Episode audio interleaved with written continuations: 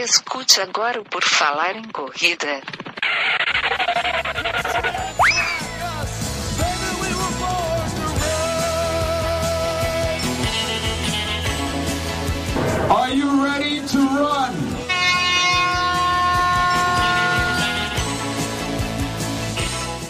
Começa agora mais um episódio do nosso podcast querido e estimado. O Por Falar em Correr está no ar, tocando nas suas orelhas, queridos ouvintes, queridos e maravilhosos.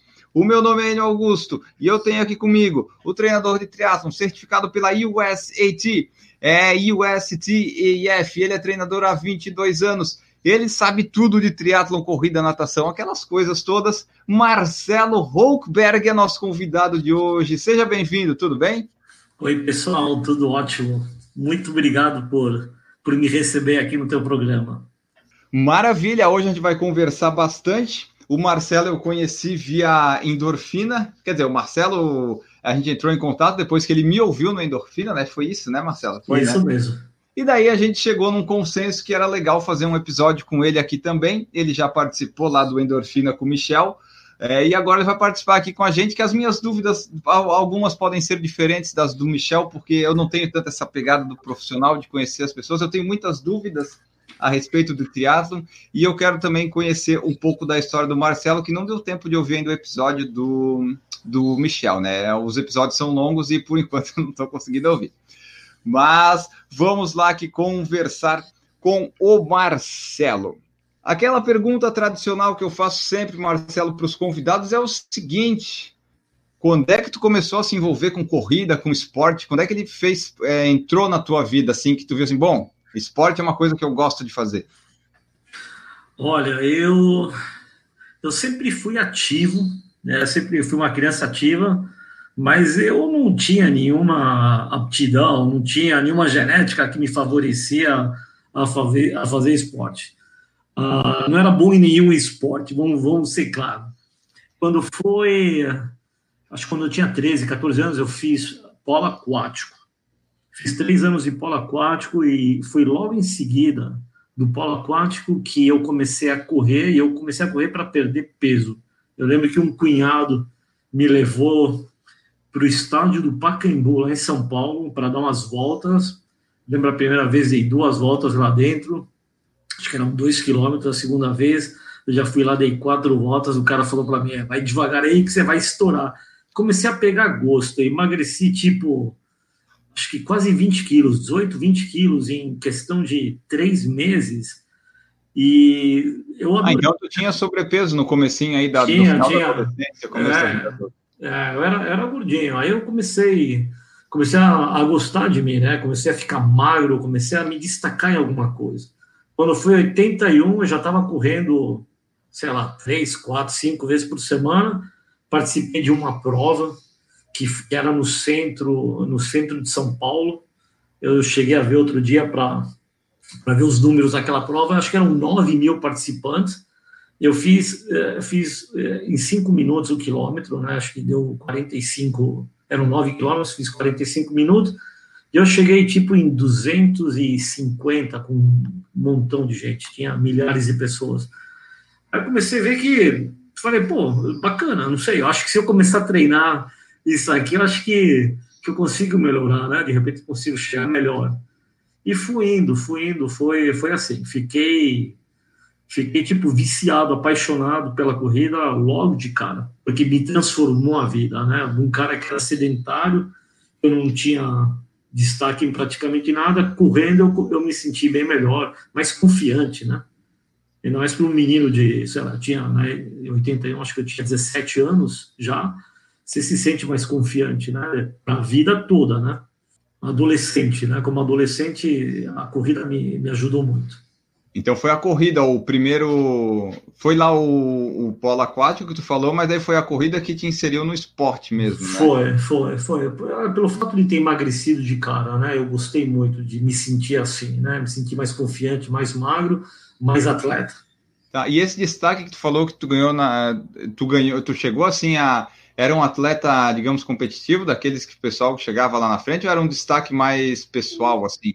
Olha, foi, foi no ano seguinte, foi no ano seguinte, foi em 82. Aí eu já, já tinha meu carro, já tinha 18 anos, comecei, já comecei a dirigir, eu comecei a frequentar o, o Parque de Ibirapuera e eu comecei a conhecer algumas pessoas que já corriam. É, acabei, acabei vendo, acho que um folheto, alguma coisa, estava é, abrindo a, a Corpore de São Paulo, né? A Corpore de São Paulo. Eu, eu lembro que eu sentei em 82 na mesa do, do professor Vanderlei de Oliveira, que foi, foi meu técnico por 10 anos e é o meu mentor. Eu sou da escola dele, da escola de treinamento dele. E eu lembro, eu sentei na, quando eu sentei para essa primeira entrevista inicial, né? Eu era um garoto, pô, ele, ele também era garoto. E ele escutando, né? E aí, o que, você quer? Não sei o quê, gosta de correr, não gosta de correr. Eu falei, ah, então eu quero correr uma. Eu falei, eu quero correr uma maratona, eu não sabia nada. Né? Eu falei, eu quero correr uma maratona. O cara, calma, você é jovem, não sei o quê, eu vou te fazer correr provas mais, sabe, distâncias mais curtas, vem treinar com a gente. Eu falei, mas que, que distâncias curtas são essas? Ah, vou te treinar para você correr 800, 1500. Eu falei, pô. Bem curto. Eu falei, 800, 1500. Eu falei, mas isso aí. Eu falei, isso é muito curto, isso é muito, muito rápido. Eu falei, hum. falei, pô, como que faz isso aí? Aí ele me falou uma coisa que eu carreguei a minha vida toda comigo ele falou um negócio assim, ele falou, olha, você vai ver que correr bem um 800 é mais difícil que correr uma maratona. E, e para aquele que, para aquele cara que foi corredor de 800, e olha que eu não corria também, corria em, sei lá, em dois minutos, né? mais ou menos um minuto a volta, um minuto, um minuto e uma volta. Imagina o pessoal que faz uma, um, um minuto e quarenta, é muito forte, você não consegue nem caminhar depois de uma prova dessa você vai tipo a 150% da tua capacidade máxima. É um pau o tempo todo por duas voltas. Né? E 1.500 também é uma prova difícil, né? São, é, é, acho que são, eram consideradas as provas de, de elite do atletismo, né? São aqueles atletas que são uma mistura de, de rápidos e de, e, e de endurance, né? São provas muito bacanas de assistir. Elas também não são provas tão compridas de assistir, né? E o pessoal vai bem rápido. E, e eu, sei lá, ele me fez um corredor, eu posso dizer, tipo, é, na entrevista do, do Michel, eu falei que, um corredor medíocre, depois o pessoal começou a falar, não, não é medíocre. Ele, eu cheguei a fazer alguns tempos consideráveis, tipo 16 e 40 nos, nos 5 mil e 30, eu sou 34 e 50 nos 10K. Ah, é considerável, sim.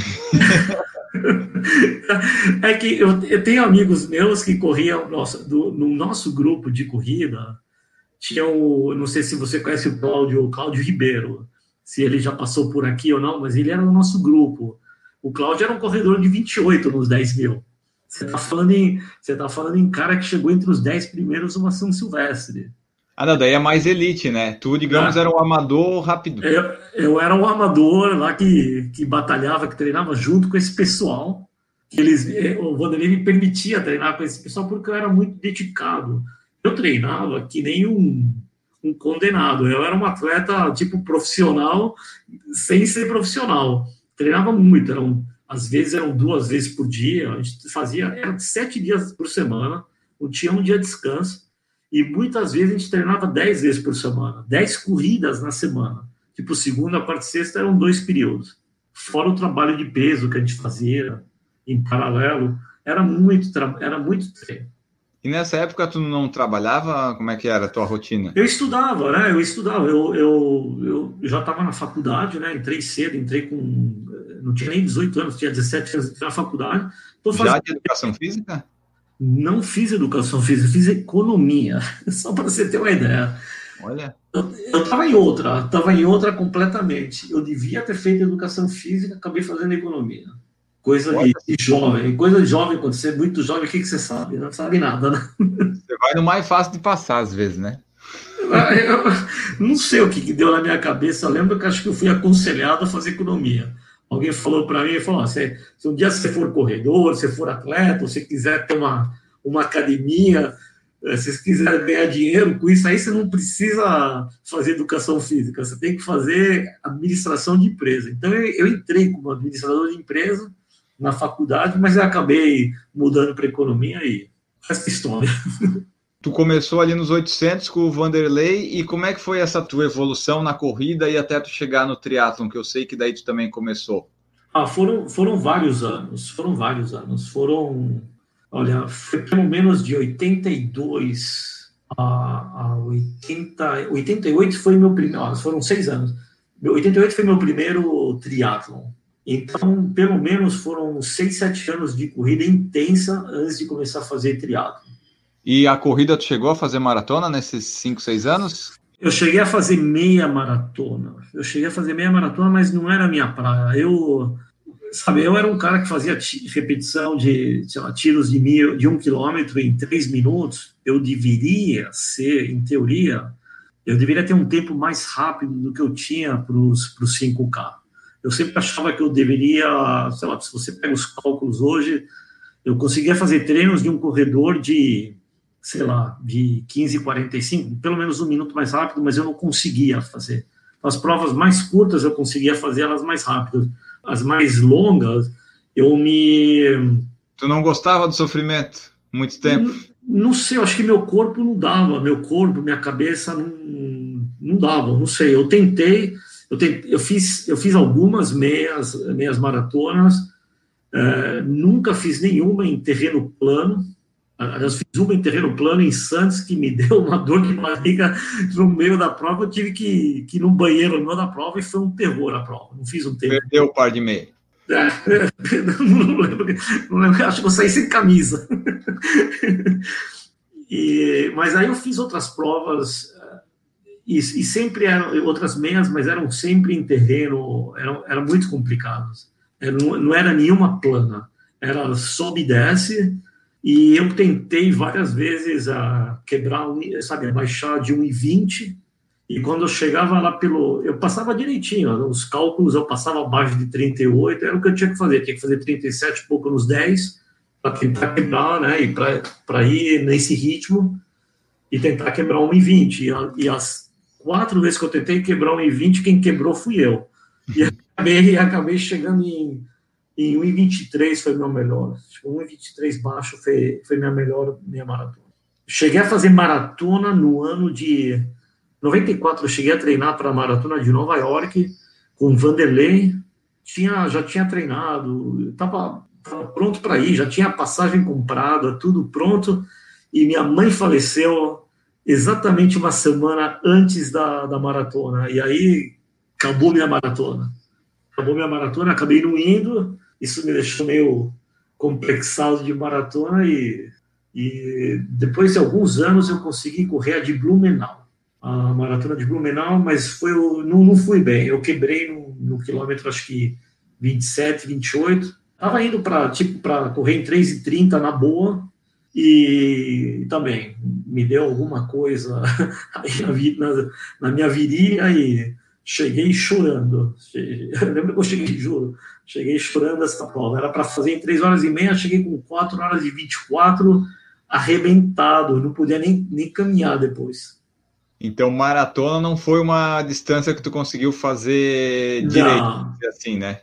Não, não consegui, não consegui. Aí, e aí eu acabei indo para o triatlon, né? É, e... por que tu acabou indo para o triatlon? Tu viu assim, pô, corrida já deu de sofrer aqui nesses 800, 1500, Vamos dar uma diversificada para diversificar o sofrimento? Daí tu gostou do triatlon? Como é que foi? Tu já sabia que existia triatlon? Né, então, eu vou te contar como foi a história do triatlon. Né? Em, em 85, 86, quando eu ainda só corria, uh, os triatletas em São Paulo começaram a procurar o Vanderlei de Oliveira para entender como que corria, como corria bem. Então chegaram nomes muito fortes do triatlo na época, que eram acho que Paulo Fontana, Paulo Coronato, Eduardo Gaiotto, acho que o próprio Michel Bogli e a Eliane Beretta, o, quem mais estava? O Edmundo Caetano, várias, vários triatletas caíram para treinar com a gente, queriam melhorar a corrida deles. E eu dava, eu dava pau em todos eles, eu era melhor que eles, né, na, na parte de, de corrida, eu só corria, né, então eu era mais rápido que todos. E eu já tinha feito polo aquático quando era moleque, eu sabia nadar. E o Vanderlei sempre me incentivou a, a continuar nadando. Praticamente eu nadava uma vez por semana durante toda a minha carreira de, de corredor, só para dar uma soltada. Ele falava, solta 500 metros, solta mil metros. E era bom mesmo. Eu ia no sábado, ia de tarde para o clube, soltava depois de um, de um longo de corrida, era bem, era bem gostoso. Então eu tive esse, esse primeiro contato com os, com os triatletas eu cheguei a fazer o meu primeiro triatlo em 88, que foi um dos acho que não, não, não deve ter sido um dos primeiros triatlons do Brasil, mas... mas foi triatlon curto? Aqueles curtos? Ou já foi aquele Ironman da vida? Não, não era Ironman, não era, não era muito curto, era, era mais comprido que um sprint triathlon, eu não lembro exatamente a distância, eu teria que... Deve que... ser aquele olímpico, né, que é um pouquinho mais, não é isso? Era uma mistura de, eu acho que era uma mistureba de olímpico, não tinha ainda o nome, né, distância olímpica, porque não tinha, não tinha nem Olimpíada, né? Acho que não tinha nem o Teatro Internacional de Santos, que, que é a distância olímpica naquela época, né? Estou falando em 88, são muitos anos antes, né? Mas, mas aí eu comecei a me destacar, né? Eu, sei lá, o que eu não conseguia fazer como, como corredor, né? Apesar dos tempos que eu tinha, não dava para ser fazer muita coisa. Mas esses tempos que eu tinha para o triatlo eram muito bons, né? Então, em qualquer provinha que entrava em triatlo, eu conseguia me destacar mais. Tá, porque esse tempo na. Se tu consegue manter esse tempo é, nadando e pedalando bem, geralmente dá uma boa colocação lá na frente, né? Dá, dá. O problema é você, você, é você como corredor, aprender a nadar, a nadar bem, né? A bicicleta foi fácil. A bicicleta foi fácil porque é também jovem, bem mais jovem, 20 e poucos anos. Então, uma bicicleta é o, é o, que, é o que você melhora mais rápido, não tenha dúvida, né? Uh, na corrida demora um pouco mais, mas como eu já corria bem, eu não ia melhorar mais a minha corrida. A natação, né, que eu ia treinar com o pessoal, nossa, era um Deus minha cura. Os treinos de natação com o pessoal que nadava muito bem. Né? E você, como corredor, atleta lá, entrando na piscina do lado com esses caras, você quer, você quer nadar bem, né? E não é fácil. Não é fácil. É, o problema é tu manter esse tempo é, conseguindo nadar e pedalar bem antes, né? Porque tu tem que nadar bem e pedalar bem, isso significa fazer força e tu já chega cansado para a corrida, né? Daí para manter esse tempo também não é tão fácil, né? Haja não, é impossível, é impossível. É. Então, a gente aprende, a gente aprende, eu, eu passo isso para os meus atletas, eu, eu vim com uma fórmula que é uma fórmula que eu nunca vi em nenhum livro, em nenhum lugar, mas eu acho que fui eu que, não sei se fui eu que inventei, mas eu coloco uma fórmula que é você pega o teu 5 km e coloca mais 2 minutos nele, falar que você correu os teus 5 km para 20 minutos. Você não consegue fazer esse tempo numa prova, porque você vai ter você vai ter nadado antes e vai ter pedalado antes forte, né? Então eu inventei essa forma de colocar 2 minutos no tempo, que dá alguns segundos por, por quilômetro mais devagar. A gente aqui fala em milha, né? Então não estou mais acostumado em quilômetros, dá mais ou menos 35, 40 segundos por milha mais devagar, que é mais perto da realidade que uma pessoa pode fazer no triatlo, porque porque leva em consideração que você nadou e pedalou antes. É algo meio empírico, mas que a gente vai ver na realidade que quase todos eles batem, né? Sim, é um, é um parâmetro, né? A gente fala que não tem que ser perfeito, né? Nada tem que ser perfeito, não é uma, uma regra, não Sim. é uma uma ciência exata, mas é uma, uma fórmula que se você se, se você usar, você tem uma boa referência, não é longe da realidade. E também o que, que é a realidade? Porque cada dia o corpo humano é o, o teu corpo está diferente. Tem dia que você está mais travado, mais solto, a cabeça de um tá melhor, você está num dia bom, você está num dia ruim uh, você tem esses, esses conflitos, o teu corpo não, ele não é exatamente igual todo dia. Então não dá para se, se guiar em números exatos todos os dias, porque você não é igual todos os dias. As condições de temperatura e umidade fora também não são iguais todos os dias. Então não, não, não dá para fazer tudo igual todos os dias, porque tudo está diferente, né? não tem nada igual. E assim, é, nós estamos falando aí da década de 80, né? Tu é uma pessoa que começou a correr, praticar esporte bem cedo. Tu é treinador desde 96 que a gente viu aqui. Como é que foi essa linha do tempo aí de 87, 88 até 96? Tu continuou praticando esporte? Quando é que tu decidiu assim, ah, vou virar treinador? E quando é que tu decidiu ir para os Estados Unidos? Porque tu mora atualmente nos Estados Unidos, né? Tudo é baseado aí. Tanto é que tu falou das milhas por quilômetro é, daí conta para nós aí essa linha do tempo. Tu continuou no esporte ou tu deu uma parada? Como é que foi tudo isso aí? Eu continuei no esporte até uns 10 anos atrás. Então vamos, vamos lá. Eu, eu vim aqui em 96, eu participei do meu primeiro Ironman, que foi aqui nos Estados Unidos. Tu chegou a meio que ficar profissional assim em algum momento, atleta? Não, não. foi sempre um amador bem esforçado e rápido, vamos dizer. Amador esforçado, só. Só. Aqui, aqui na, na Flórida, aqui em Miami, eu cheguei a ser. Tipo, eu ganhei o, o, o, o Masters, né, acima de 40 anos, o mais rápido, é, um ano, depois outro ano eu fui eu cheguei dos 40 aos 44, eu fui, tipo, o primeiro colocado. Algumas coisas eu, eu, eu fiz, as provas que eu entrava, eu sempre chegava entre os três primeiros no meu, no meu age group, né, na minha faixa etária. Eu fui um atleta desses que, sei lá, vamos ver que chegava entre os 5, 10% nas provas, e, e isso significava que eu, que eu, era, eu podia ser um pódio. Quase todas as vezes eu era pódio na, na, na minha categoria em qualquer prova que eu fazia aqui no sul da Flórida. Eu fui atleta até uns 10 anos atrás, eu ainda competia, mesmo como, como coach, eu ainda, como técnico, ainda competia, e aí o corpo começou a, começou a, a pifar, e eu acabei parando devagar, acabei, acabei parando e acabei engordando demais, e quando você, quando você olha para trás, já são quase 10 anos né, que eu estou parado, o Vanderlei me enche o saco. Os meus amigos que estavam no esporte comigo há 30, 40 anos atrás me enchem o saco. Por que, que eu não volto? É pela minha saúde, não sei o quê. Eu falo para o pessoal, eu falo assim, e, nossa, já fiz tanto, né?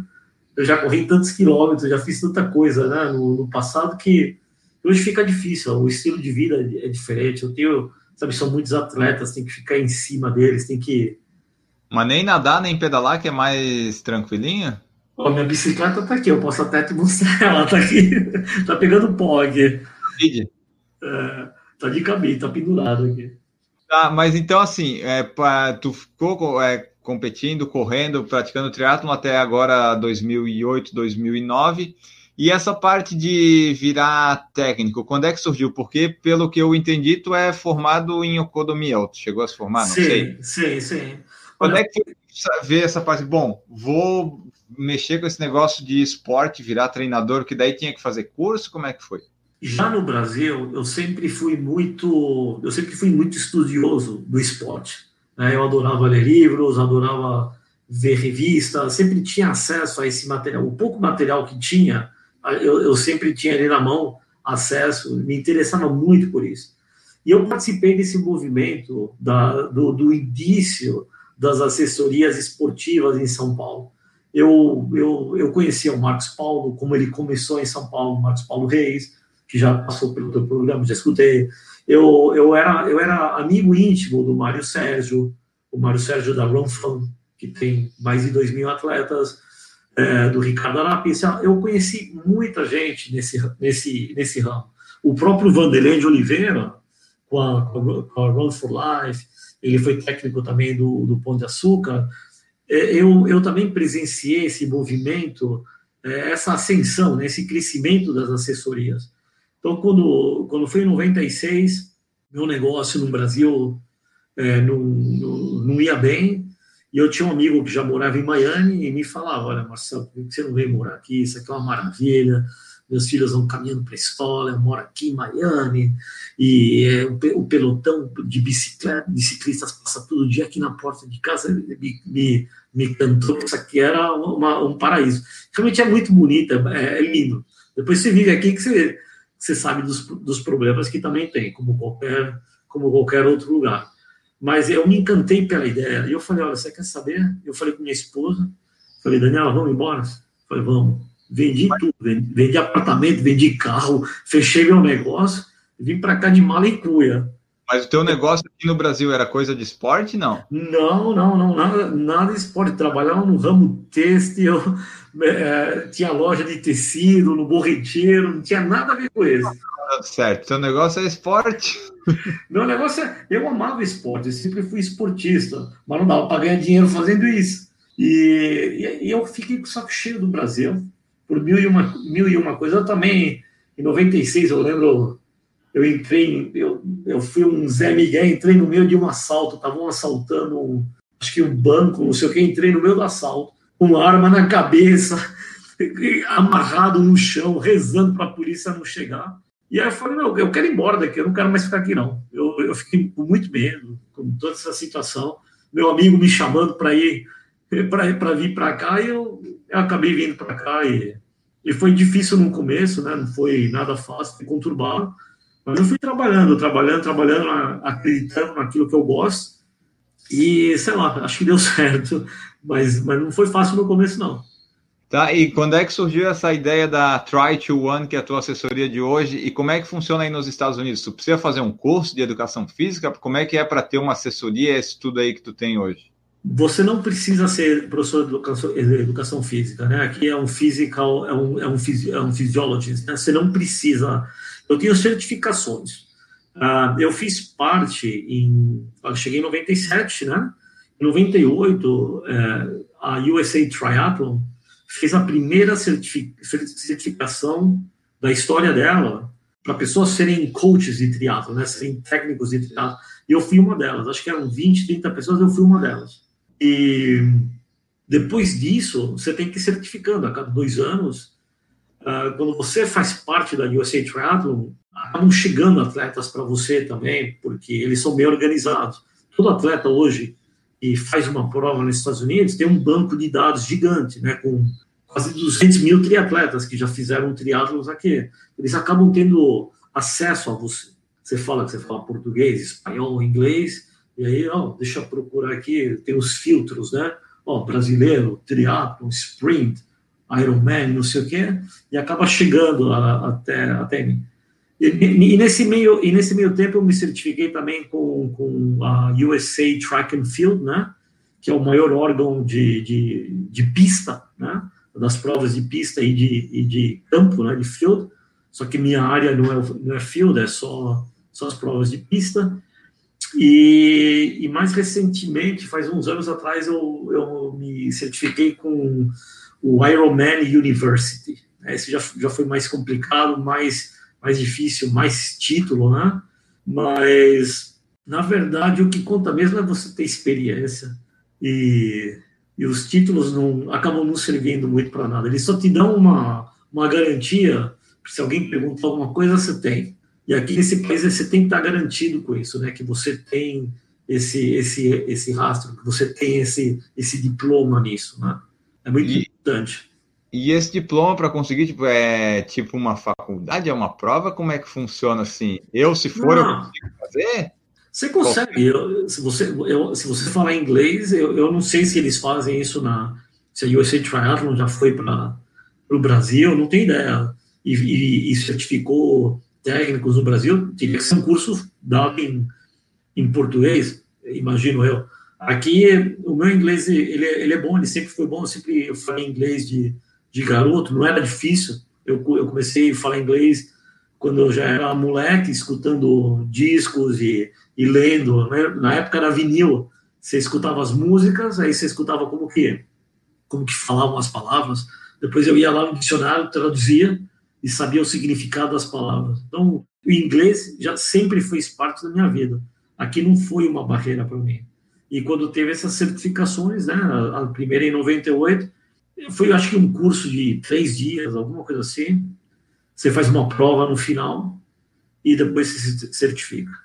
Tá, mas aí assim, como, quando é que surgiu essa tua assessoria? Tu já dava treino desde 96? Como é que é? Porque tem essas certificações para dar o treino, né? Ou tu pode dizer assim, ó, oh, pessoal, estou dando treino, quem quiser vir aqui pode treinar comigo. Eu comecei a treino em 97 sem ter certificação nenhuma. Porque só um ano depois que foi sair essa certificação. Não tinha nada olha, tenho experiência, eu faço isso. Eu consegui alguns atletas, era, foi muito difícil no começo, né? ninguém me conhecia. Quem que é o Marcelo? Meu inglês também não era tão bom como é hoje, era bom, mas não era tão bom como hoje. É, Quem... Sim, 22 anos aí, o teu inglês não ficou bom, não fica mais também, né? o que fica bom aqui em Miami é o espanhol, viu? Porque aqui fala muito mais espanhol que inglês, viu? Espanhol e português, né? Cheio de brasileiro, tem cada vez mais brasileiro, que é incrível. Deve estar tá ficando ruim. Agora deve estar tá ficando ruim. Conta aí, o começo foi difícil ali 97 e como é que foi surgindo e crescendo isso aí? Tu começou sozinho com teu amigo até chegar onde é a Try to One hoje? Olha, foi batalhando, foi sozinho, foi, foi procurando, foi indo atrás, foi indo nas lojas de corredores e fazendo contato, né? Você vai na bicicletaria e, e deixa um cartão teu. Tinha um amigo meu que, que fazia para mim essa parte gráfica mais bonitinha, Uh, eu não comecei como Try to Run, comecei como Run for Life. Eu peguei o nome do, da Run for Life do, do Vanderlei e foram os primeiros 10 anos foi como Run for Life. Depois que eu mudei, em 2007, 2008, eu mudei para Run, que é o nome mais, mais triatlon, né? Run Life não tinha muito a ver.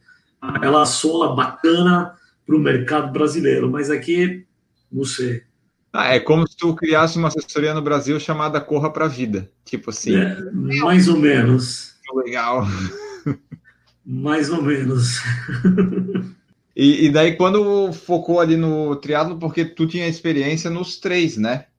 Aí a que começou a deslanchar mais, assim, o pessoal com o tempo já, né? Desde sempre tu tá em Miami? Sim, desde eu já vim aqui, já vim para cá direto e já fiquei aqui. E a, e a pessoa que procura mais o. A pessoa que procurou mais o meu serviço e a pessoa que procura mais o meu serviço até hoje é mais o, o triatleta. Apesar de eu, de, eu, de eu vir da corrida, né, da corrida ser o meu background, como está e eu acho que eu entendo mais da corrida do que os outros esportes, eu consigo muito mais triatletas hoje do que, do que corredores. Eu tenho gente que eu treinei que qualificou para Boston, tem corredores que, que fizeram tempos excelentes, mas é uma minoria, é uma minoria comparado com a grande maioria de triatletas que eu tenho. Tá, e é porque até o nome, né, tá try, então tu meio que já condiciona assim, pô, eu sou um triatleta, talvez essa assessoria me sirva, né? Ah, eu sou um corredor, não sei, talvez. E como é que funciona para o pessoal? Tu treina só aí, local? Tu treina à distância? Como é que é esses serviços aí da Try to One? Tenho, eu tenho, aqui chama online, né? Que vocês chamam à distância, né? Tenho, eu tenho alguns atletas que eu treino à distância e funciona, funciona bem, mas a pessoa tem que ser muito, muito dedicada, né? Porque é muito mais fácil você treinar uma pessoa quando você está olhando a pessoa, quando você está vendo a pessoa e a pessoa também se sente motivada quando, quando faz parte quando faz parte de um grupo. Por isso que eu também vim com essa filosofia para cá de fazer o treinamento em grupo, de fazer aquela assessoria, aquele modelo de assessoria que tem aí, trazer ela para cá. Que eu acho, eu também gostei. Eu era atleta do Vanderlei, da Corpore ou da Run for Life. Tinha um grupo sempre, né? Você ia treinar, tinham 5, 10, 15, 20, 30 pessoas tem gente de todos os níveis. Né? Tem gente que tirava o ralo, mas você também dava ralo em muita gente. Então isso é bacana. Eu sempre gostei disso. Eu acho que treinar sozinho, você tem que ser muito disciplinado. Eu treinei sozinho na época quando eu morei, morei em Nova York. Eu, eu pulei essa parte, mas foi, foi, foi o, o, os meus melhores resultados. Eu fiz entre 88 e 90 quando eu morava, quando eu morei em Nova York dois anos, um frio do cão. Mas eu só, eu só fazia isso, eu só trabalhava e treinava, não tinha amigo, não tinha distração, uh, não, tinha, não, não, tinha mulher, não tinha nada. Eu só treinava e fazia isso. E nessa época foram meus melhores resultados. Se você quer fazer alguma coisa bem, bem feita, eu faço isso para os meus atletas. Você tem que focar no que você está fazendo.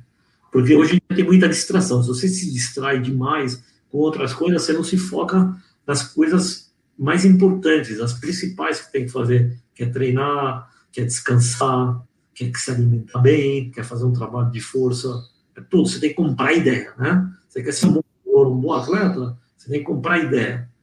Você correr um pouquinho, ah, vou dar umas corridinhas, ah, vou dar uns tiros, ah, vou fazer um ah, o cara me falou que era para fazer uma hora e vinte, uma hora e vinte o quê? O que, que é para fazer nessa hora e vinte? É só correr ou tem um, um pace, ou tem um ritmo, ou tem um, uns, inter, uns intervalos que você tem que fazer? Ah, uma hora e vinte. É, não é assim, pô.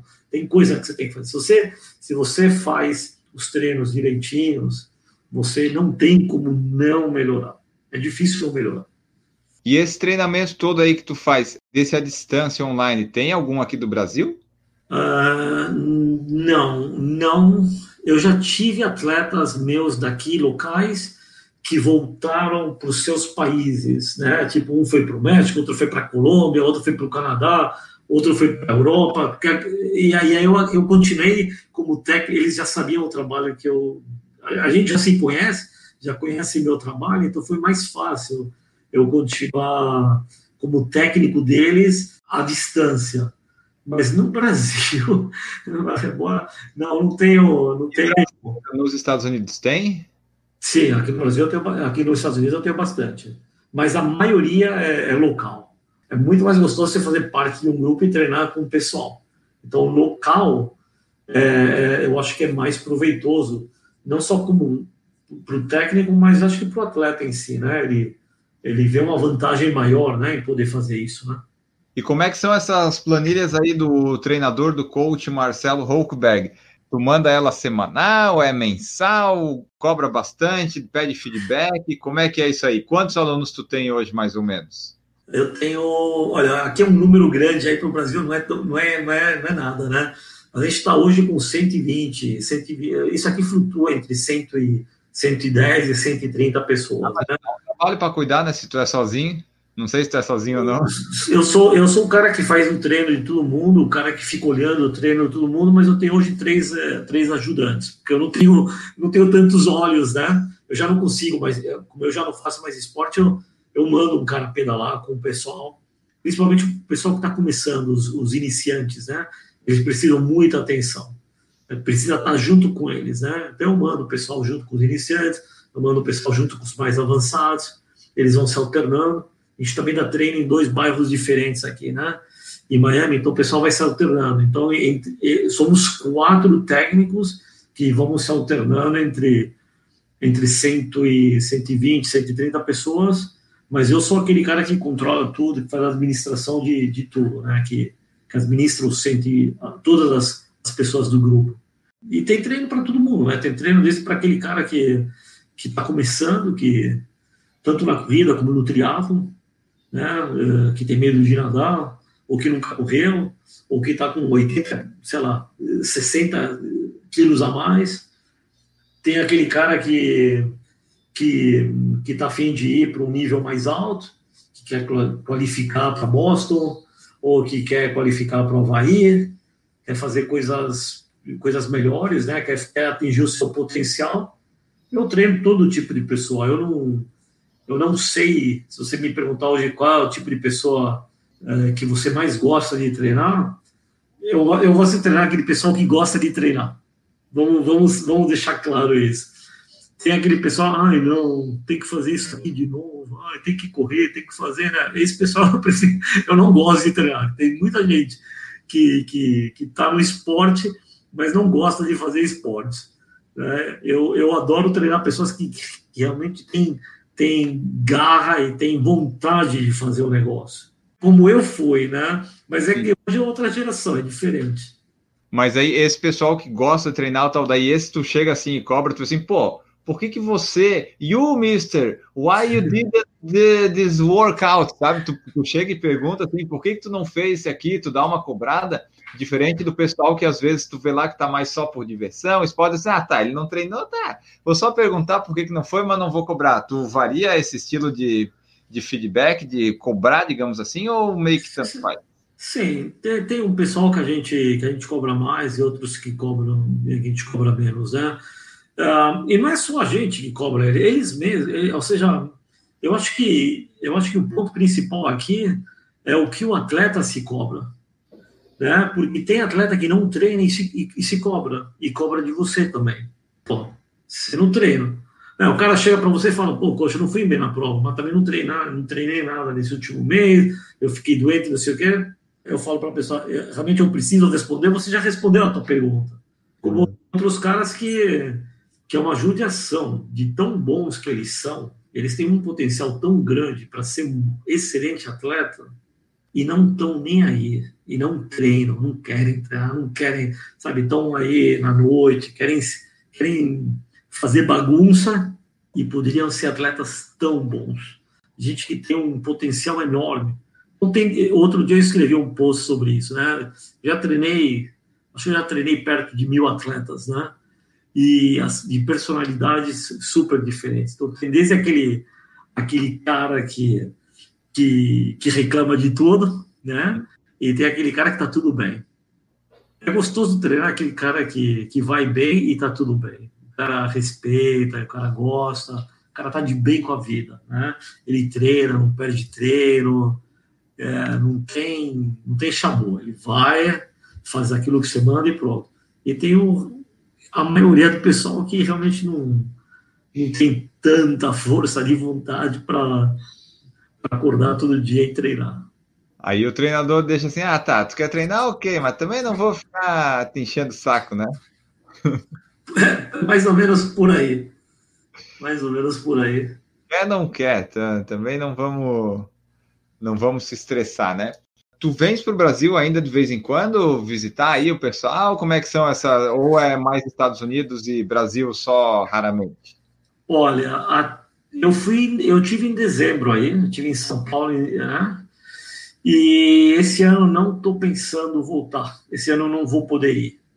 Eu já tenho outros planos para cá, mas se Deus quiser, no, no, próximo ano eu gostaria de ir. Eu tenho família, né? Minha família, as irmãs, minhas é. sobrinhas, tem, tem meus primos, tá, tá, todo mundo aí em São Paulo. E meus amigos de infância também estão em São Paulo. Então é sempre gostoso você voltar para São Paulo por uns dias para ver a família, para ver os amigos. Aí é tudo alegre, né? Tudo alegria, tudo bom. É, quando vai num lugar como turista, geralmente é melhor, é. né? Não mora. Bem Acaba... melhor. Quais é são as principais diferenças e mudanças que tu viu? Porque assim, tu tá vivendo esse negócio de esporte corrida desde 82. Quando tu começou a correr, não tinha corpore, pessoal não corria, não tinha relógio, não tinha nada dessas coisas. É, quais são as, essas principais diferenças que tu vê da tua década de 80, quando tu começou, para agora? Seja no Brasil, seja nos Estados Unidos, assim, quais que são o, o principal diferencial que tu vê? Olha, tem bastante coisa que ficou bem claro para mim. Ficou, sabe, ideias que no começo eu não sabia direito como lidar com isso, mas depois escutando outros técnicos, todo mundo chegou à mesma conclusão. Outros técnicos famosos também chegam à mesma conclusão. Hoje em dia, toda essa parafernália eletrônica que tem, GPS e power e não sei o que, todos esses softwares, tudo que existe hoje em dia, ele acaba limitando aquilo que vem de natural da pessoa. A gente corria antes e não sabia, sabe? Eu não sabia nem que pace que você estava indo, você não sabia em que ritmo que você estava indo, você não sabia nem a distância que você estava fazendo. Era tudo por, por feeling, né? Como você está se sentindo. Hoje em dia mudou tudo. Hoje tem gente que chega para mim e fala: Olha, coach, uh, tô cansado. Eu, eu pergunto: Você está cansado ou o relógio está te falando que você está cansado? É, o relógio está te falando que você está cansado, mas você está tá cansado ou não está cansado? Então as pessoas seguiam hoje muito por essa, por tudo isso. E é bacana por um lado, mas por outro lado não. Guedes, essas tecnologias aí que o pessoal usa, tu utiliza elas também para o treinamento do pessoal, tipo acompanhar os treinos no aplicativo, para ti é útil até determinado ponto também, né?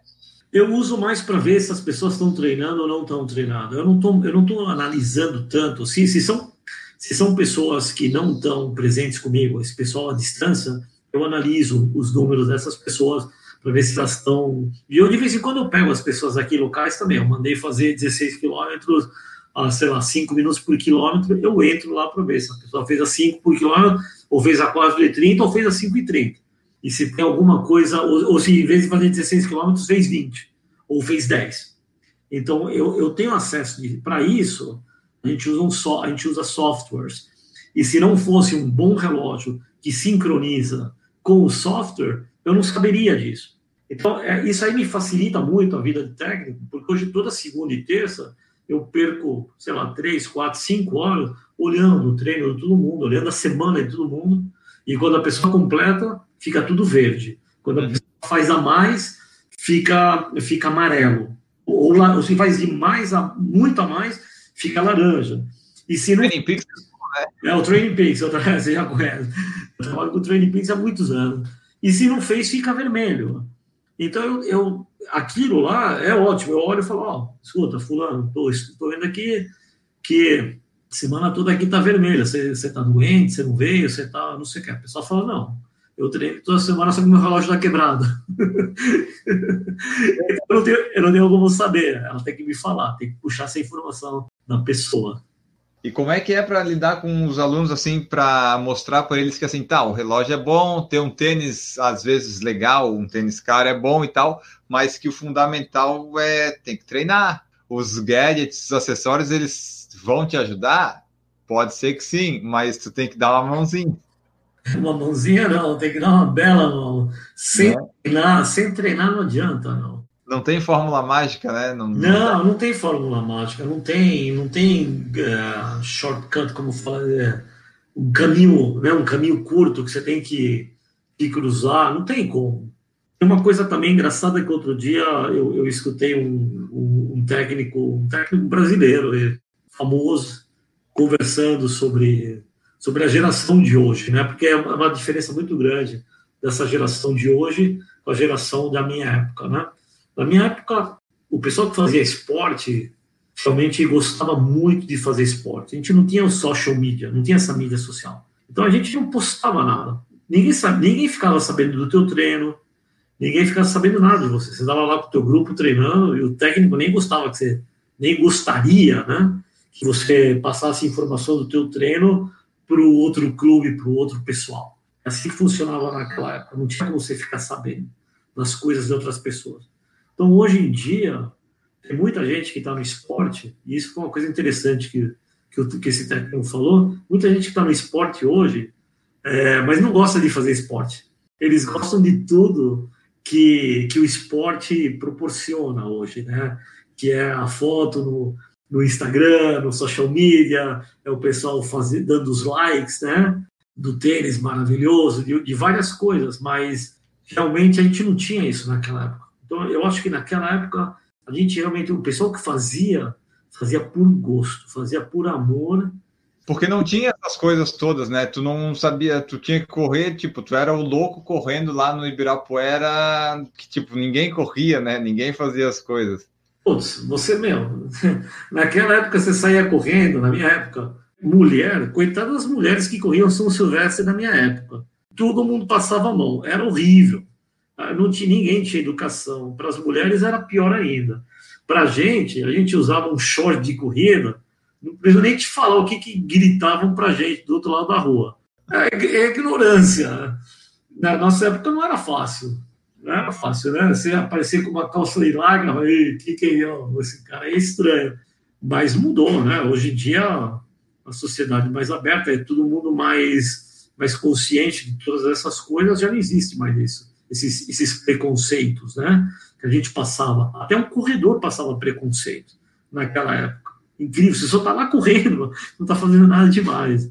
Até hoje, às vezes, ainda acontece, né? O pessoal vai dizer, o que, que você está correndo? Vai, vai ficar em casa, né? O pessoal não, não entende ainda essas coisas todas. Mas eu acho que tem três, eh, vamos lá, tipo, a década de 80 é uma, 90 já melhorou um pouco, mas continuava assim, eu acho que a partir de 2005, 6, 7 que o negócio começou a, a tomar mais forma e aumentando, né? Nos Estados Unidos eu não sei se, se já começou antes, ali por 2000, mas eu sei que a década de 80 e 90 era um negócio meio obscuro ainda a corrida, né? Não tinha chip, era tempo bruto, era qualquer. A gente não sabia direito as coisas, se tinha distância, se não tinha. Era ainda um período meio difícil de quem praticava esporte, né? Acho que a partir de 2000 no Brasil, pelo que eu vejo ali a partir de 2006, 2007, é que as coisas começaram a ficar, ah, corre para ti esporte, não é tão ruim assim, não é um desocupado. Eu, eu acho que aqui, por ser o... Aqui é o, é o país da tecnologia, né? Quando você queria coisas nos anos 80, tinha que mandar vida aqui, né? Os, os tênis, o, o, os livros, as revistas, né?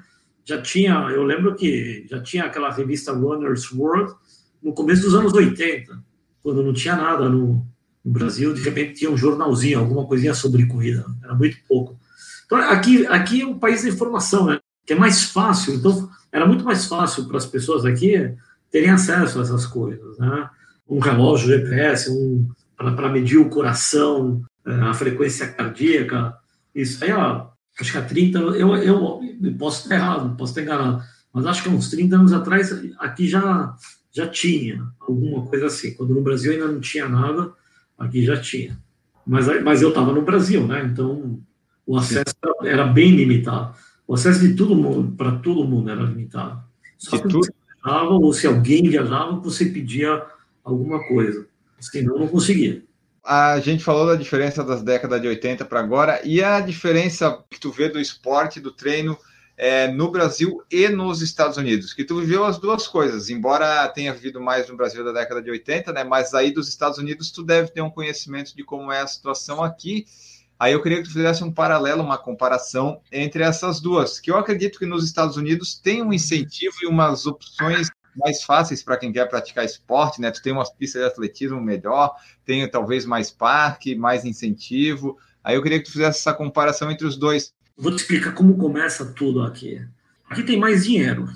Né? E tem, então, o que acontece, isso já, já vem de, desde as crianças. As crianças aqui já são motivadas a fazer esporte desde pequenas. Há três anos atrás, eu comecei a trabalhar com crianças. Eu tinha as minhas tardes livres. Então, eu sempre vejo o que, que eu posso fazer nas minhas tardes para completar. Porque eu só dou os treinos cedo de manhã ou dou os treinos à noite e de tarde eu não fazia nada. Até que me ligaram de uma escola e me falaram: Olha, Marcelo, a gente está precisando de, de, de, um coach aqui de, de cross country. Tive que ler livros, sabe? cross country, as distâncias, que idade, de, com que idade as crianças vão, que tipo de competição, que distância as competições. Então já começam desde pequenas do jeito que fazem aqui nos Estados Unidos é muito interessante, porque você faz com que as crianças na escola, primeiro, não tem que pagar pelo esporte. Segundo, eles têm acesso a pistas, a piscinas, têm acesso a tudo que você pode imaginar. É muito fácil. Então, uma criança faz o esporte três meses. Terminou esses três meses, tipo, três, três meses no outono, né? Outono e inverno. Acabou esse outono e inverno, vai fazer outro esporte na primavera, verão. Depois vai fazer outro esporte. São, vai girando três esportes diferentes por ano. Eu, como coach, eu não gosto de ter uma criança agora, de trabalhar com ela, sei lá, três meses, depois ela vai embora, eu só vou ver ela de novo o ano que vem. Mas para o desenvolvimento da, da criança é muito bom, porque você faz com que ela participe em, outros, em outras atividades. E aqui tem grandes corredores, grandes corredores que jogaram futebol. É fácil você se machucar no futebol, né? Todo mundo estoura o joelho aí numa dividida. Na corrida, em teoria, você não tem uma dividida para estourar o joelho. Muita gente do futebol aqui, do soccer, né, como chama aqui, foi para a corrida e, e, e fizeram grandes, grandes corredores. E acredito que a mesma coisa acontece na formação de um triatleta, né? São crianças que têm oportunidade de nadar, depois têm oportunidade de correr, depois têm oportunidade de fazer track, né, que é pista, uh, ou vão fazer futebol, elas vão se moldando melhores esportistas. E, e olha, e principalmente as meninas. As meninas são, são um fenômeno aqui. Não é à toa que as meninas aqui sempre ganham, ganham tudo. Né? Você vê, uh, eles são bons né, aqui no, nesse país em todos os esportes. E as mulheres se destacam demais no esporte, porque elas já vêm fazendo esporte há muitos anos. Aqui não tinha essa discriminação como tinha no Brasil. Um, um, dos primeiros, se pode dizer assim, choque, né, o que me chocou aqui, quando eu cheguei há 22 anos atrás, é eu parando meu carro aí numa praia às 6 da manhã, do meu lado parar o carro também uma moça super bonita, descer do carro, fazer alongamento e sair correndo. Se fosse no Brasil, eu ia falar, tá louco, não volta mais. Sair sozinha, correndo aqui à noite, um breu, escuro, Aqui o pessoal já vinha fazendo isso há muitos anos. Então já já se já vinham se desenvolvendo melhores atletas. Então isso aqui vem da base, vem das crianças. As crianças têm muito apoio e têm muita condição para fazer isso sem ter que pagar praticamente nada para fazer isso. São programas que as próprias escolas oferecem. Tem dinheiro aqui para fazer isso. O que eu vejo sempre as entrevistas do, do, do pessoal que passa pelo teu programa ou, pelo, ou, ou por outros programas como o do, do Michel, é que não tem, não tem dinheiro no Brasil, né? não tem mais dinheiro para o esportista. O dinheiro fica no futebol e depois não sobra mais dinheiro para fazer nada. Então, as crianças se ferraram, né? não, tem, não tem uma pista, não tem nada. Comparado aos Estados Unidos, não tem, uh, tem nada. Não, não, tem, não tem nada. Aqui, aqui, você tem pista em todos os lugares, pista oficial de tartan. Não estou falando pista ruim, estou falando pista boa. Aqui em Miami tem várias. Aqui no bairro onde eu estou, por coincidência, no bairro onde eu moro, não tem nenhuma pista. E a gente acha um absurdo isso que não tenha. Em todos os bairros ao redor tem pista. E tem piscinas. E piscinas aquecidas é, aí eles, o pessoal, a, as crianças têm né, o acesso a, ter, a contratar todos os esportes, ver qual que ela vai gostar, qual que ela se destaca, se ela vai gostar, vai poder. E o pessoal mais velho, né, tem a opção de praticar o esporte como lazer, porque tem as opções, né? Eu acho que dos esportes, o único que os Estados Unidos não tem jeito de ficar bom é no futebol masculino, né? Isso aí eles estão há 30 anos dizendo que agora vai e nunca vai. O resto, eu acho que o resto eles estão bem. Esse aí é que não tem jeito. É incrível, eles gastaram um dinheirão com isso aí, tentando fazer de tudo. Tem brasileiro, tem colombiano, tem argentino, tem de todo mundo aqui, mas. Esse não vai, né? Não, não vai, eles não têm, não sei. Talvez um dia, né? né? Talvez um dia consiga chegar entre os quatro primeiros, já seria alguma coisa extraordinária, mas não conseguem passar. E assim, é, do, da tua equipe aí do Try to One, como é que são os atletas que tu treina? Tem alguns assim que têm resultados expressivos, que de repente conquistam pódio, categoria, títulos? Tem algum desse pessoal assim que treina contigo que é daqueles competitivo ou quase profissional assim que consegue bons resultados? Não, eu não tenho nenhum atleta profissional. Eles são todos profissionais, é, eles são todos é, profissionais de, todos trabalham, todos têm fazem alguma coisa, não, não são só esportistas. Né? Então eu não tenho atletas profissionais. Eu não sei como seria ter um, um, uma equipe, uma equipe né, de atletas profissionais. Eu não tive a oportunidade de, de, de trabalhar só com atletas profissionais, mas atletas de elite já tive vários, vários, vários. E sempre quando eles passam pela Fight One, pelo, quando passam pela minha mão, eles sempre falam que tiveram os melhores resultados e, e os melhores anos da sua vida quando estavam aqui com a gente. Depois acabaram saindo, indo para outros times, mas enquanto estavam aqui, eles fizeram os melhores resultados é o apoio, acho que, do time. Né? É, as pessoas acabam se dando conta que, apesar de você ser um excelente atleta, você tem que ter esse pessoal é, te sustentando, sabe, te elevando para cima, perguntando coisas para você o tempo todo, te ajudando nas, nas provas também, antes e depois das provas. Muito importante. Todo mundo que eu tenho são profissionais liberais, gente que trabalha, que tem família, que tem um montão de obrigações e é essas competições que tem aí nos Estados Unidos, é, vocês se reúnem, tipo aqui no Brasil, que o pessoal diz, ah, a assessoria às vezes diz, ah, vamos fazer todo mundo essa prova e vai todo mundo lá. Tem disso? É mais provas de triatlon que acontece? Tem de tudo. Tem, olha, até a maratona de. A meia maratona é a maratona de Miami, aqui em janeiro. E o que a gente faz é um trabalho de base. Como é em janeiro e é o, é o nosso inverno aqui, aqui nos Estados Unidos, né, aqui em Miami, a melhor época do ano para correr. Então eu faço um trabalho de base focando mais na corrida entre novembro e, e, a, e a maratona, que são exatamente 12 e 13 semanas.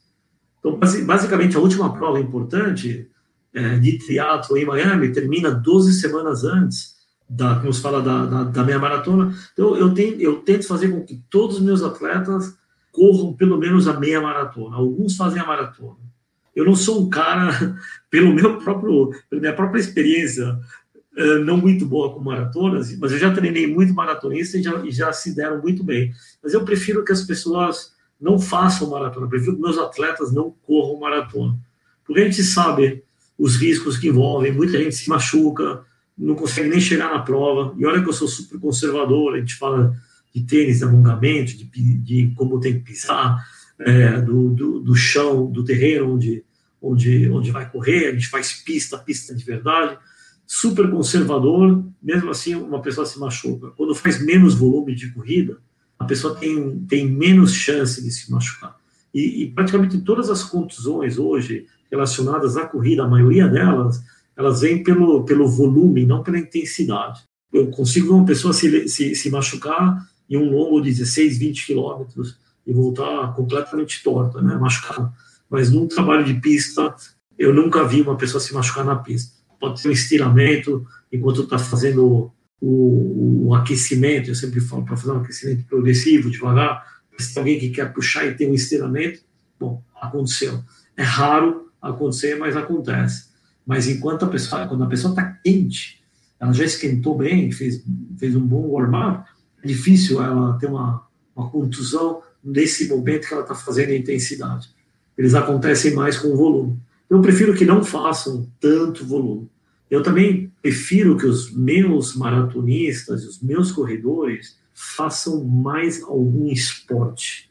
Eu tento transformar elas em melhores atletas. Vamos deixar isso claro. Eu quero que o meu corredor seja, um, lógico, corredor mais rápido. Eu quero que ele seja o melhor atleta antes de ser o melhor corredor. Então, eu acho que colocando mais uma modalidade, ou até duas modalidades, eu não preciso fazer com que uma pessoa hoje corra mais de quatro ou cinco vezes por semana para classificar para Boston, por exemplo. Não precisa correr sete dias. Com quatro, quatro corridinhas a semana já está bom. E aí eu coloco outros dois dias que ela faça bicicleta e natação, por exemplo. E um dia livre, eu dou um dia off para ela. Né?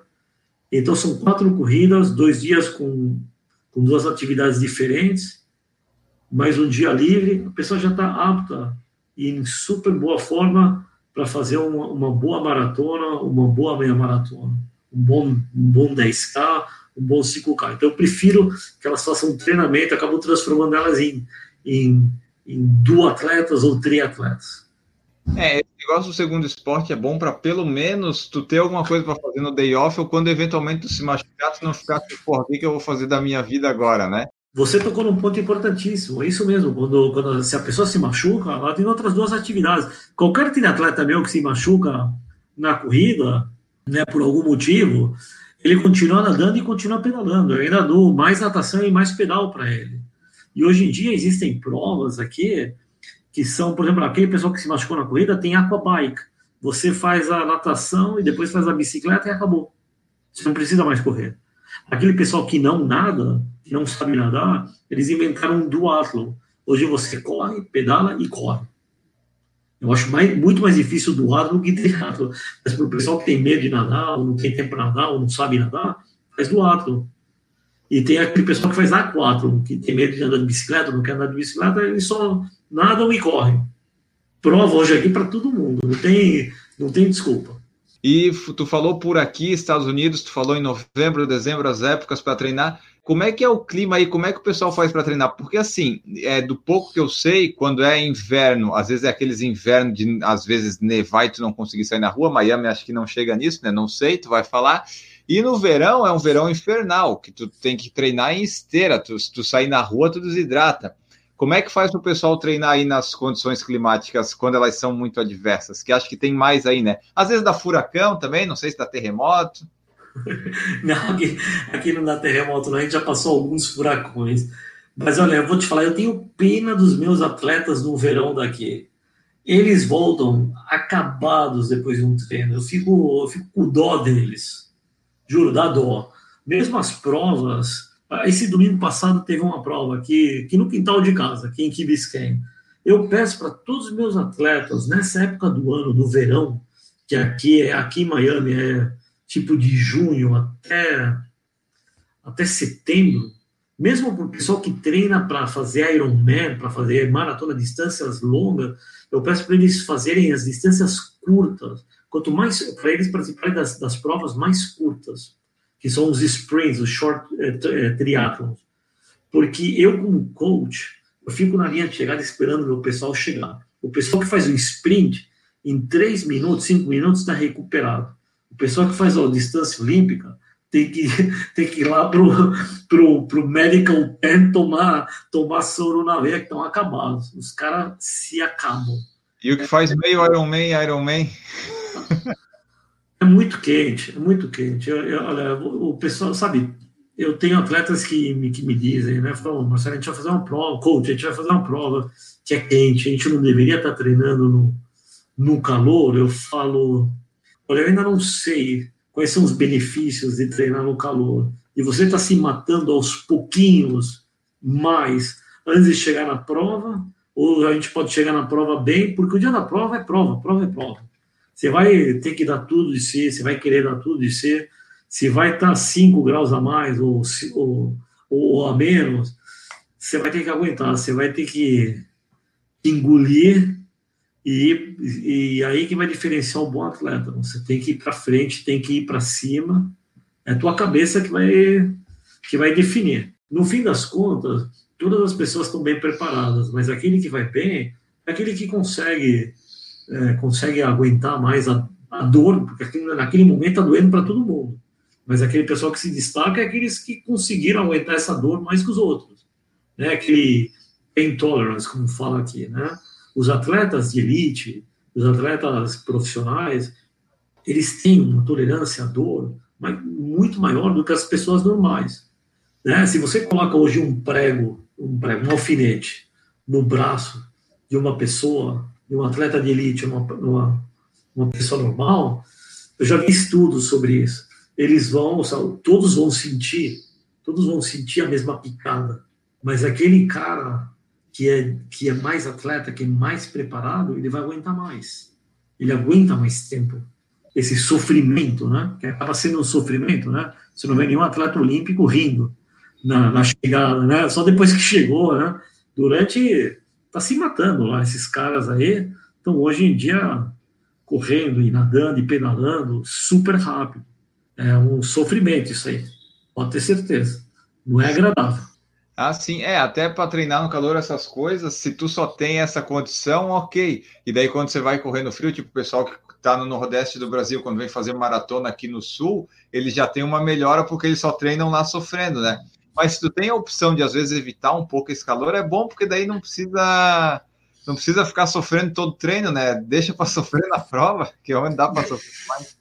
É difícil, é difícil, porque os treinos cumpridos, né? Se tem alguém treinando para fazendo algum treino cumprido, mesmo a gente começando às seis da manhã, às cinco e meia da manhã, você acaba chegando lá pelas oito e meia, nove, dez da manhã, o sol já está lá fora e está queimando. Não tem, não tem como fugir disso. Quando sai o sol, vira tudo no vampiro, né? começa, começa a derreter todo mundo. Tem o pessoal que faz, tipo, além de Ironman, maratona, correr ultra, ultraman, essas coisas, tu treina? Não, não. Eu, eu poderia treinar alguém até, eu poderia dizer, até uma prova de, sei lá, 50 quilômetros ou alguma coisa assim do tipo. Mas mais que isso, olha, eu já, já me procuraram, já me procuraram. E as pessoas que me procuraram para treinar, elas não tinham, a mínima, é tipo alguém alguém falando assim para mim, olha, eu, daqui três meses eu tenho uma prova de, de sei lá, de 80 quilômetros, eu falo, e aí, quando você está correndo? Ah, por 5, 6 quilômetros por dia, e aí no fim de semana eu pego e corro 15, eu falo, meu amigo, vamos fazer uma coisa, quando, me procura daqui três meses quando você quiser fazer outra coisa, mas eu prefiro não treinar esse cara, ele não está preparado para fazer uma prova dessas, ele não vai conseguir se preparar em três meses para fazer uma prova dessa. E eu não quero ser o coach de um cara desses que vai ser um fracasso. Eu posso estar muito enganado, mas eu acho que as chances do cara se machucar e de ser uma experiência horrível para ele é muito grande. Eu prefiro, eu sou honesto com as pessoas, eu falo de cara para as pessoas, eu quero conhecer as pessoas antes. Acho que para fazer um negócio desses tem que ter um, tem que ter uns anos de relacionamento com um técnico, tá? A gente tem que se conhecer melhor, não é em uma temporada, em duas temporadas. Precisa de um tempo de maturação entre. Né, é, são, é, é uma estrada de dois, dois caminhos, né, vai e volta. Eu preciso mandar informação e você precisa me captar essa informação e me passar como você está se sentindo, como que vai. A gente vai crescendo junto. Fazer uma loucura dessas em três meses, sem eu nunca ter visto a pessoa na minha vida, eu não preciso disso. Eu não quero isso. Eu não quero para mim eu acho que vai ter outros técnicos que vão querer fazer isso. Eu, eu prefiro não fazer. Quando ele. Falei para o cara, quando dia que você quiser fazer maratona, melhorar seus tempos de 5, tem, tem que, ou quiser fazer, fazer triatlon, se me procura, a gente faz. Mas isso aí eu prefiro agora não, não te treinar. É pouco tempo, né? A pessoa às vezes quer uma coisa muito imediata e assim, não adianta, não tem técnico que vai dar jeito, porque tu não tem o tempo mínimo para fazer isso. Mas tem técnico que pega, né? Eu posso enganar, mas tem técnico que pega, né? Que, que vai pegar esse atleta. Eu prefiro não pegar. Eu prefiro fazer um trabalho. O pessoal fala, ah, eu quero fazer um Ironman. É que nem eu. Quando eu sentei com o Vanderlei, eu quero correr uma maratona. O cara falou, não, você vai correr 800 metros.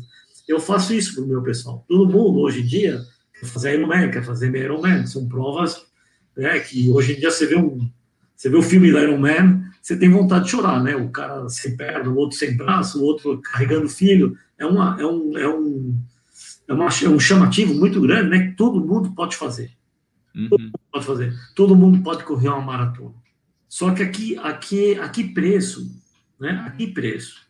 Eu, todo mundo pode fazer se treinar direitinho, se, se, se fizer a sequência, a sequência progressiva que é normal tanto para a corrida como para o triatlo, só tem que ir dos 5, 10, 15, meia maratona, maratona, ultra maratona, no, no triatlon também, de sprint, de olímpico, de, de Ironman, de Ironman, de ultra, né? tem uma sequência uhum. lógica para fazer. Eu, eu sou dessa opinião. Eu sou partidário dessa opinião que tem que levar um atleta, qualquer pessoa, para chegar no melhor da nossa forma, mais para frente, não a curto prazo.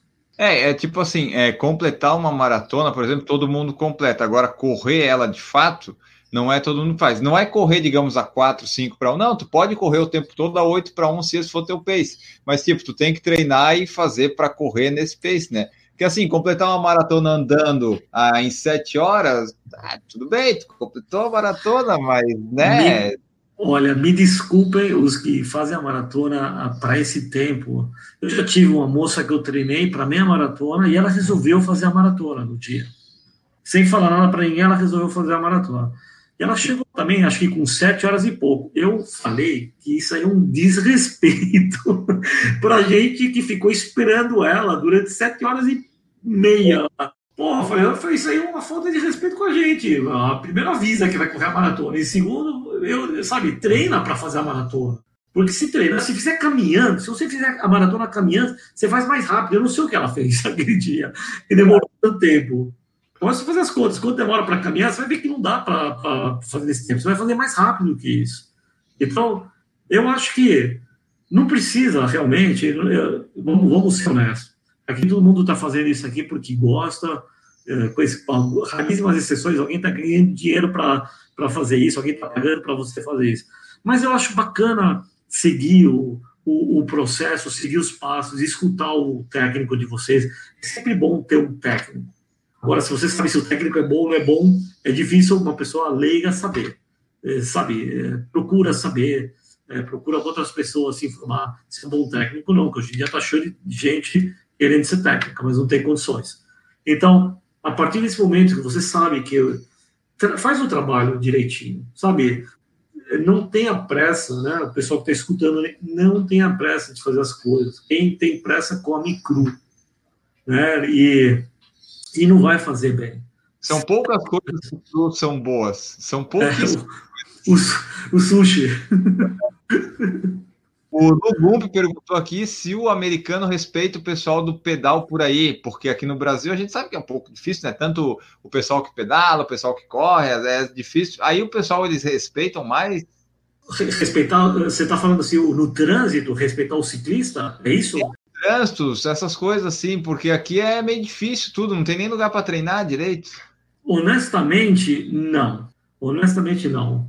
Apesar de ter bastante ciclovia, já teve aqui também várias mortes, uh, pessoas que foram atropeladas e morreram e, ou ficaram descapacitadas. Também acontecem acidentes aqui nos Estados Unidos. Até em provas. Outro, outro dia teve uma prova, um Ironman também que, que atropelaram. Atropel... Uma mulher também estava pedalando, parece que saiu da faixa dela e foi para outra, e vinha um caminhão e atropelando ela. Morreu no meio da prova. Existem aqui acidentes, lógico que existem. Aqui em Miami acontece uma coisa diferente também. Eu acho que o pessoal não sabe dirigir bem aqui. Não sabe. Eu, é, então você fica muito atento. As pessoas vêm de outros países para cá. Ah, os, é, os latinos. Isso mesmo. Pessoal, infelizmente, pessoal que não, que nunca dirigiu na sua vida, não tinha condições de dirigir em seus países, vieram para cá, que é fácil você ter as coisas, é fácil você ter um carro. E aí, então, você está falando de um pessoal que já começou a, a, a, dirigir, já com seus 40, 50 anos de idade, que não, não teve uma experiência muito boa dirigindo, e o pessoal dirige muito mal, mas muito mal. E você está você tá numa bicicleta, é, não tem como Não tem como escapar. Não, então, voltando, eu não sei se, dá, se, se aqui é melhor ou não. Realmente não sei. Aqui também acontecem acidentes. Tu falou no comecinho lá que já está parado há 10 anos. Então, atualmente, tu só treinas. Tu, não, tu treinas os outros. Tu parou. Quais são as tuas perspectivas para o futuro? Na assessoria, assim, tu pensa de repente tu voltar a correr a treinar e na assessoria, como é que tu pensa que ela vai se desenvolver daqui para frente? Assim, quais são os teus objetivos? Olha, pessoal, para minha saúde, eu vou, eu estou voltando aos poucos a, a, me exercitar, mas não correndo, não correndo nem andando de bicicleta nem nadando. Estou indo, no, indo na academia, fazendo um pouco de musculação, um pouco de funcional e eu já me sinto diferente. Só com três meses eu já, já me sinto mais, mais ativo, mais vivo, porque eu estava realmente enferrujado. Enferrujei, essa é a palavra. Eh, precisa colocar um WD-50 aqui, nem 40. E a nível, e a nível de, de como técnico e a nível da Try to One, a gente tem, tem um plano muito bacana de, de fazer uma coisa de fazer uma coisa muito, muito bacana aqui em Miami, que não, que não existe ainda. Tem investidor, tem, tem, tem gente apoiando. Ainda estamos na, nos, no, na teoria, né? colocando o plano no papel. Provavelmente vai ser alguma coisa para 2020 e vai ser uma coisa bacana, mas ainda, ainda falta, falta tempo. Seria algo que falta ainda aqui em Miami, algo que falta para poder captar mais gente, para poder ter mais gente na assessoria também. Bom, pessoal, essa foi nossa conversa com Marcelo Holtberg, treinador já há 22 anos, está lá nos Estados Unidos, e ele contou um pouco da experiência dele aqui como treinador, como atleta lá na década de 80. Esperamos que vocês tenham gostado, vocês mandem seus feedbacks, seja aqui para nós no PFC, seja para o Marcelo nas redes sociais que ele vai passar aqui daqui a pouquinho. E esperamos que vocês tenham gostado. Aí vocês mandem aí os feedbacks, o que, que vocês acharam. Antes de eu me despedir dele aqui, lembrar vocês das formas de apoiar o Por Falar em Correr. Tem o PicPay, tem o Apoia-se, tem o Padrim, tem contatos diretos que vocês podem fazer com a gente. Mas nessas três formas que eu falei, a partir de um real você pode fazer parte aqui. Ou se você é dos Estados Unidos, é, você pode fazer, você pode apoiar em dólar. Mas é isso aí. Se você quiser contribuir, pode ser em dólar, em euro, em libra, você fica à vontade. Será muito bem-vindo, certo? Agora sim, vamos nos despedir do Marcelo aqui. Marcelo, muito obrigado pela tua presença. Foi muito legal conversar contigo, conhecer um pouco da tua experiência, seja como atleta, como treinador, e essas comparações aí entre a década de 80 e agora, Brasil e Estados Unidos. Deixa aí para gente uma mensagem final, o teu tchau, as redes sociais, os meios de contato que o pessoal pode te encontrar caso queira te conhecer. Tá bom. Bom, primeiro eu quero agradecer, né, pela oportunidade de, de estar aqui com vocês, né, e poder expor um pouco da minha, da minha vida, do meu trabalho para vocês. Queria também deixar é, claro para vocês que eu adoro conversar, adoro ensinar. Vocês podem, me, sabe, me escrever, mandar um WhatsApp, como quiser que eu sempre vou responder para vocês. Dia que vocês passarem, se, se vocês quiserem vir para amanhã no dia treinar, passar uma semana treinando, vai ser um prazer ter vocês com a gente aqui na Try to One. Vocês me acham aí pela, pela social media aí, no, no Instagram, é, é Try to One Coach, né? T-R-I-2-O-N-E-C-O-A-C-H, é o Try to One Coach. E, bom, Enio, se você puder colocar o meu, meu contato para o pessoal, fica à vontade. O meu, meu telefone, que é o WhatsApp, né? E, e o meu e-mail, que você já, também já tem. Nós ficamos por aqui, esperamos que vocês tenham gostado do nosso episódio, mais um episódio do Por Falar em Correr. E a nossa frase final de todo o podcast é a seguinte: quando aceitamos os nossos limites, conseguimos ir além deles. Voltamos no próximo episódio. Um grande abraço para vocês e tchau! Errou! Mas, desculpa, calma aí, pessoal. Tem uma.